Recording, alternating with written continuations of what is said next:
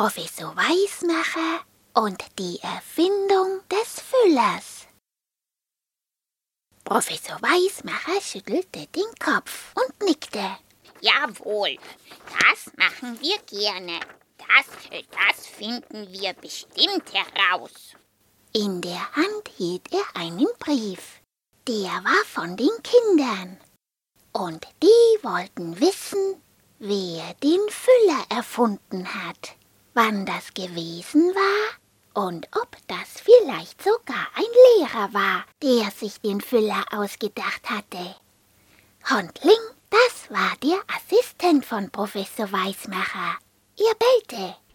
Professor, wir brauchen das Chronomobil.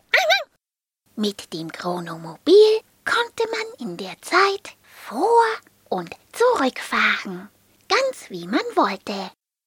Und weil der Füller ja in der Vergangenheit erfunden war, fuhren der Professor und Hundling natürlich in die Vergangenheit zurück.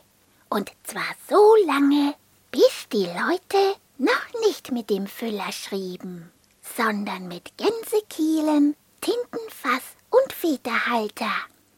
So, meinte der Professor. jetzt sind wir weit genug zurückgefahren. Jetzt ist der Füller noch nicht erfunden. Hm, jetzt brauchen wir nur noch zu warten, bis einer den Füller erfindet, äh, nicht wahr? Und weil der Professor sich mit dem Erfinden und allem, was dazugehört, ja auskannte, warteten sie natürlich in einem Patentamt. Denn was eine richtige Erfindung ist, muss natürlich bei einem Patentamt angemeldet werden. Und als Hundling und der Professor so auf dem Gang warteten, sahen sie, was da alles für verrückte Sachen angemeldet wurden. Schnürsenkel, die nie mehr aufgehen oder reißen konnten, ein Telegraphendrahtflickzeug, eine Flaschenverkorkmaschine und eine Hose mit fix und fertigem Hosenträgerbund. Aus dem Zimmer, in dem die Patente angemeldet wurden, hörte man es schimpfen. Also so etwas. Jetzt fehlt es nur noch, dass einer mit einem elektrischen Kanarienvogel kommt. Ja, das hat mir heute gerade noch gefehlt. Also so etwas. Aber es kam keiner mit einem elektrischen Kanarienvogel, sondern blauen Finger hatte.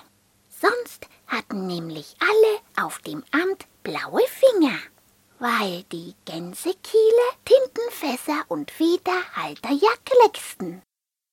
Der Professor stand auf und ging dem Mann entgegen. Gestatten, Professor Weismacher. Wie ich sehe, haben Sie gerade den Füller erfunden.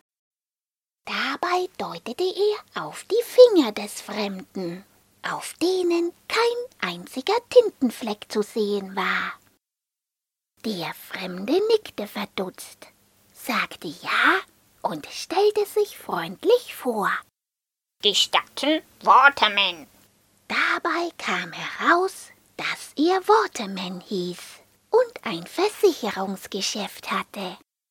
Weil bei Versicherungen recht viel unterschrieben werden muss und man sich keine Kleckse leisten kann, hatte er von Gänsekielen, Federhaltern und Tintenfässern schon lange die Nase voll gehabt.